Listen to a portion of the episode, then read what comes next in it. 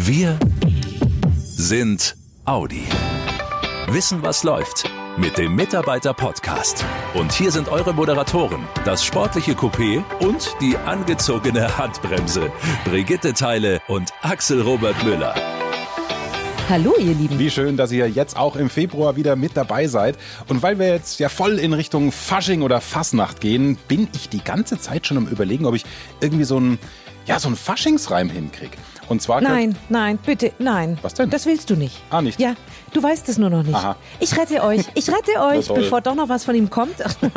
und sage euch ganz schnell, was wir in dieser Folge Spannendes für euch vorbereitet haben. Wir sprechen zum Beispiel mit Maximilian Huber, dem Mann, der mit seinem Team dafür sorgt, dass ihr in Zukunft genügend Ladestationen für eure E-Autos an den Audi-Standorten haben werdet.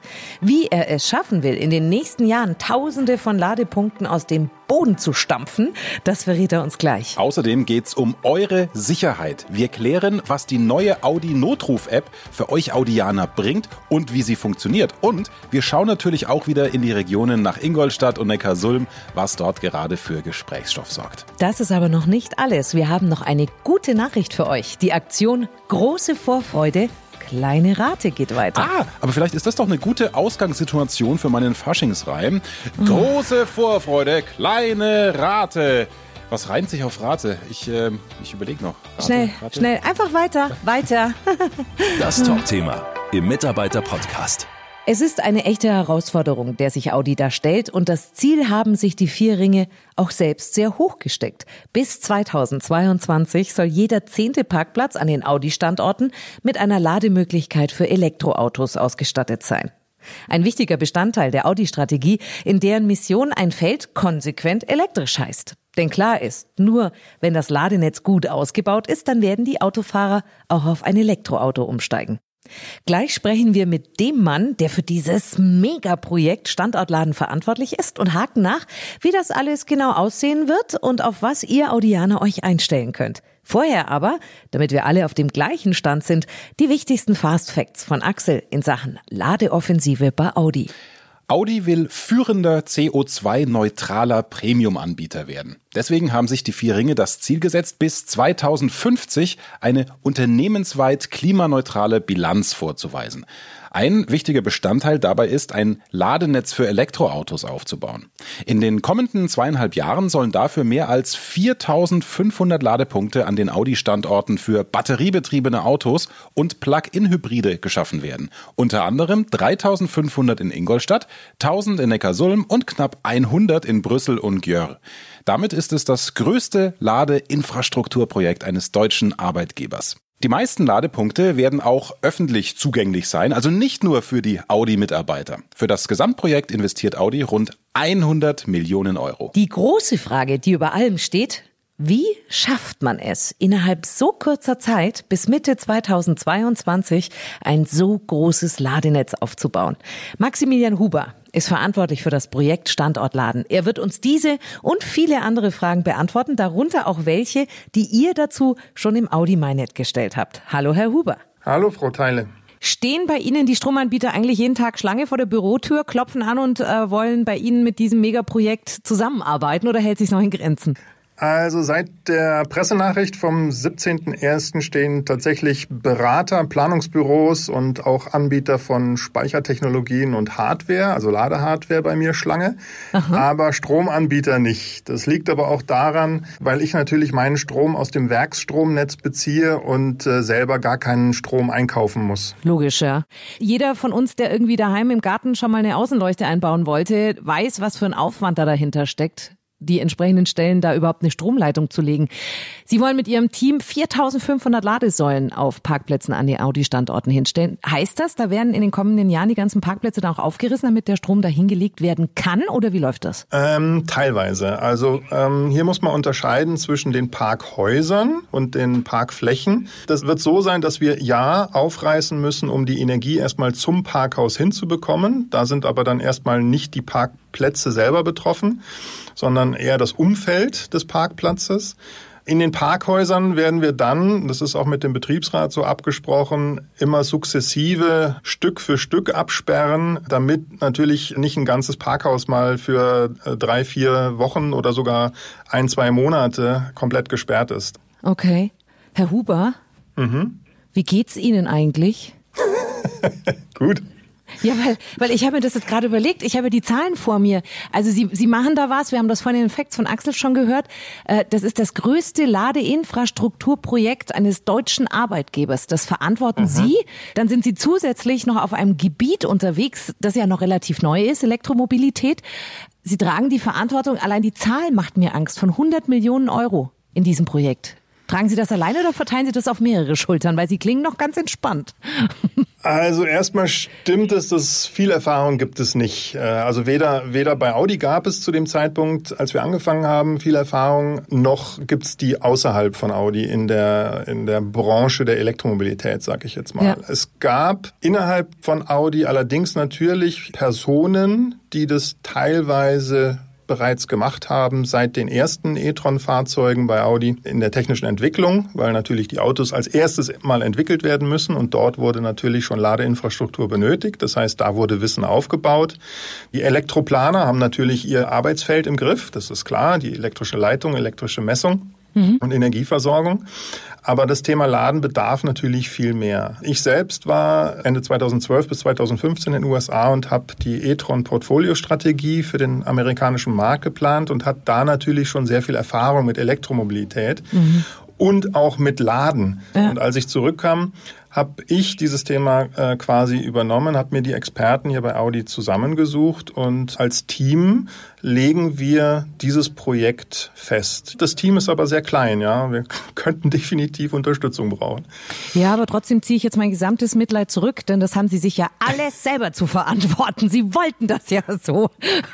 Das ist richtig, das ja. ist richtig. Ich habe allerdings die Notwendigkeit gesehen und bisher bestätigt mich der Bedarf, dass hier die Notwendigkeit bei Audi auch definitiv gegeben ist. Und das ganze Projekt ist so aufgebaut, dass wir am Ende theoretisch auch überlegen könnten, das als Geschäftsfeld nach außen für andere Großfirmen ah, äh, mhm. zu vermarkten. Mhm. Da ist natürlich politisch die Entscheidung noch nicht gefällt, ob wir das machen oder nicht. Aber wir können es prüfen. Das Know-how wäre da. Sie haben es gerade erzählt, dass Sie eben in den USA das auch schon begleitet haben. Die sind ja schon ein gutes Stück weiter, was Elektromobilität anbelangt.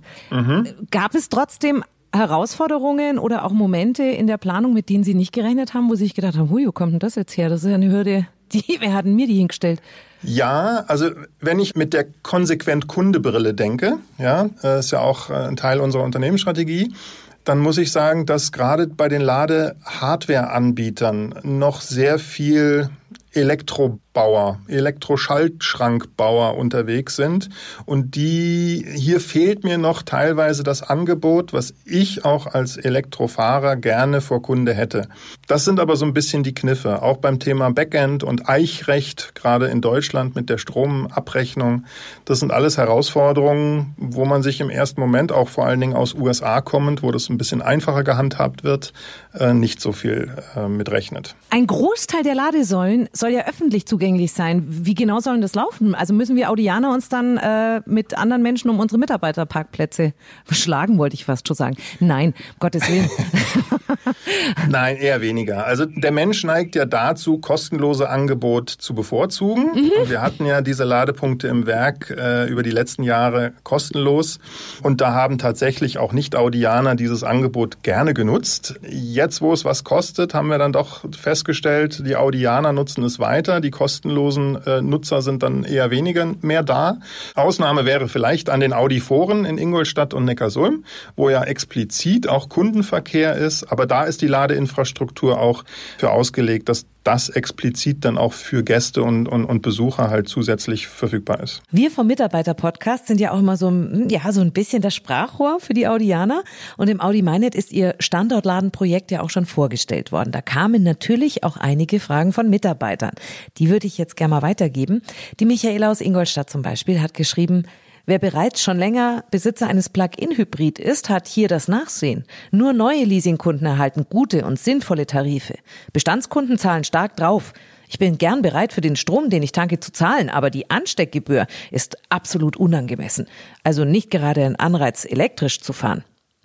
Herr Huber, vielleicht können wir äh, dabei mal klären, gibt es wirklich unterschiedliche Preise an den Ladesäulen für Neu- und Bestandskunden und warum überhaupt diese Ansteckgebühr, die derzeit im Parkhaus vor den Werktoren einmalig 2,19 Euro beträgt? Okay, also egal, ob man ein Plug-in-Hybrid oder ein Elektroauto schon länger besitzt oder ob man jetzt gerade von, vom Mitarbeiterfahrzeugcenter eins liest äh, oder kauft, da ist der Preis ist erstmal an der Ladesäule ist gleich. Ja, es gibt von Audi eine Unterstützung für äh, die Neuwagennutzer. Aber das hat mit dem Preis an der Ladesäule erstmal nichts zu tun. Der ist gleich. Die Ansteckgebühr, die angesprochen wurde von der Michaela, ist richtig. Wir sind momentan halt in der Situation, dass wir noch nicht über die viereinhalbtausend Ladeplätze verfügen. Und die Ladeplätze, über die wir verfügen, die müssen halt den Leuten auch zur Verfügung gestellt werden, die durchaus mit einer leereren Batterie zum Arbeitsplatz kommen, weil sie eine weitere Strecke fahren damit sie wieder nach Hause kommen. Und deswegen haben wir diese Ansteckgebühr, damit man nicht einfach aufgrund der günstigen Lage des Parkplatzes sich an eine Ladestation steckt, ohne aber groß zu laden. Nikolas aus Neckarsulm hat auch noch was in Sachen Strompreis. Er schreibt nämlich, toll, dass an einen Ausbau der Ladeinfrastruktur gedacht wird. Dennoch sind die Gebühren höher als bei den städtischen Ladestationen. Was ist denn die Preisstruktur bei Audi im Vergleich zu den bestehenden Mitbewerbern nach jetzigem Stand? Wir haben Preise vergleichbar zu anderen Ladekartenanbietern, wo auch im Übrigen jeder Mitarbeiter frei wählen kann, zu welchem Ladekartenanbieter er geht. Überarbeiten wir gerade die MyNet-Seiten und dort werden wir mal einiges Licht ins Dunkel bringen, damit ja die Mitarbeiter einfach informiert sind, wie denn so ein Preis auch zustande kommt. Im Audi MyNet findet ihr übrigens unter dem Suchbegriff FCS alle Preise Weise. Wichtige Frage noch von Alexander aus Ingolstadt. Logischerweise, gerade wenn es um Elektromobilität geht, wird zum Laden der E-Fahrzeuge Grünstrom verwendet. Ein ganz klares Ja. In Ingolstadt und auch in Neckarsulm, äh, auch in Münchmünster, Neuburg und am Prüfgelände Neustadt haben wir ein zertifiziertes Produkt. Das nennt sich Volkswagen Naturstrom, kann man auch googeln, ist auch vom TÜV Nord äh, zertifiziert. Also kann man nur klar mit einem Ja beantworten. Infos zum Volkswagen Naturstrom und zur Zertifizierung findet ihr übrigens auch unter www.elli.eco im Internet. Das ist eine echte Herkulesaufgabe, Herr Huber. Das ist ein spannendes Projekt und vermutlich auch noch mit Fragen von Mitarbeitern behaftet, die Sie da in den nächsten zweieinhalb Jahren eventuell dann auch hier nochmal beantworten werden. Sehr gerne. Ähm, Maximilian Huber, Projektleiter von Standort Laden, will mit seinem Team bis 2022 über 4500 Ladepunkte für Elektroautos an den Audi-Standorten aufbauen.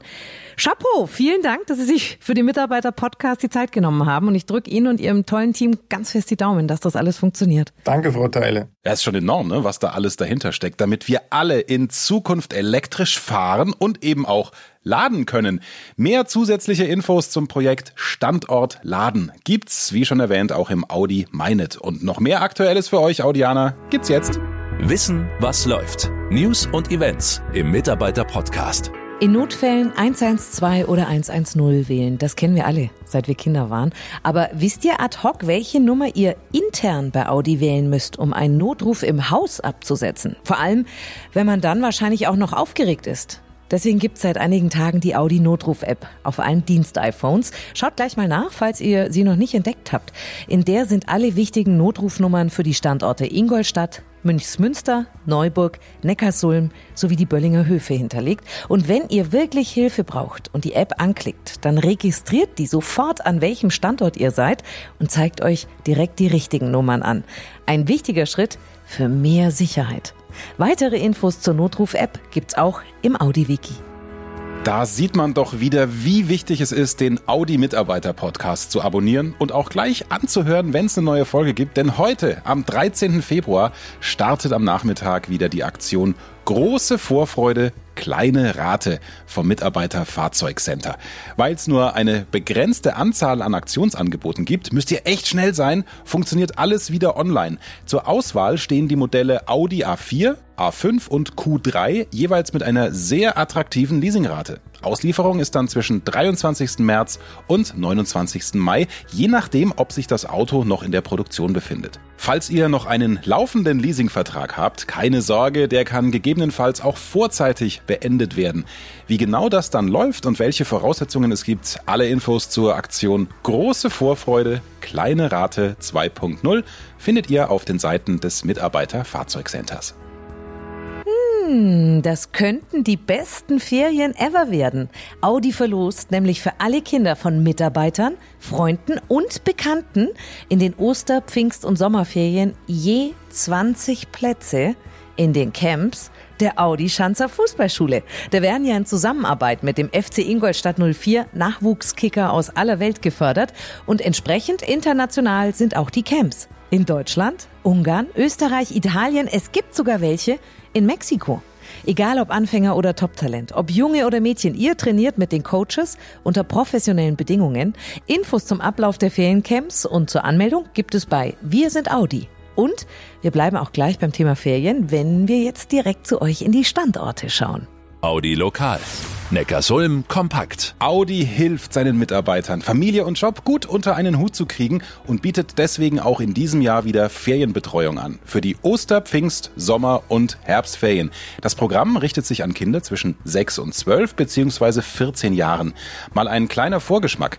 Im Sommer gibt's die Sommerkinder Wellnesswochen. Je nach Zeitraum gibt's die Themenschwerpunkte Schallwelle, Monsterwelle, Antriebswelle oder Reisewelle.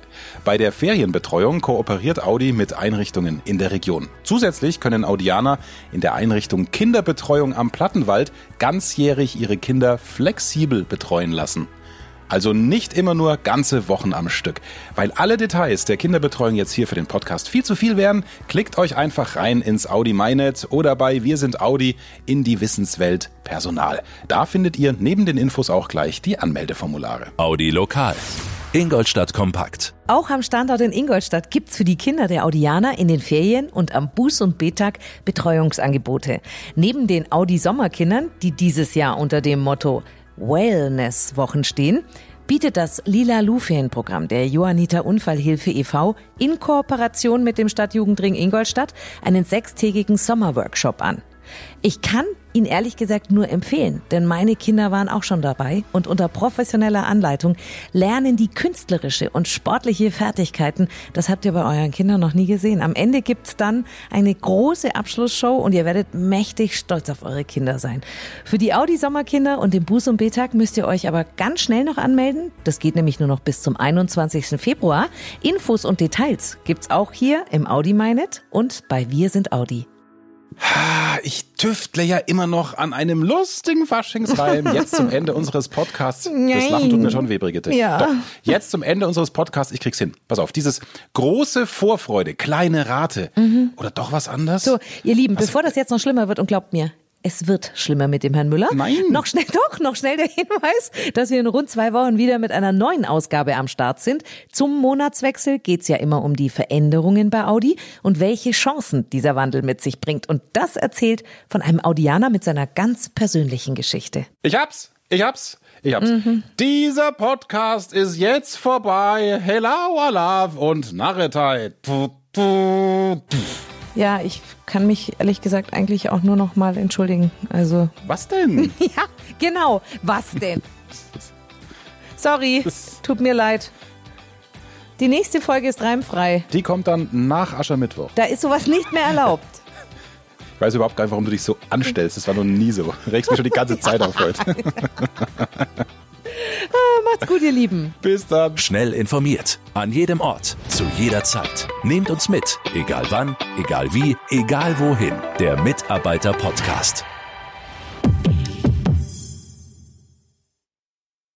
Informationen zum offiziellen Kraftstoffverbrauch und den offiziellen spezifischen CO2-Emissionen neuer Personenkraftwagen können dem Leitfaden über den Kraftstoffverbrauch, die CO2-Emissionen und den Stromverbrauch neuer Personenkraftwagen entnommen werden, der an allen Verkaufsstellen unentgeltlich erhältlich ist und bei der DAT Deutsche Automobil Treuhand GmbH Helmut Hirtstraße 1 73760 Ostfildern oder unter www.dat.de.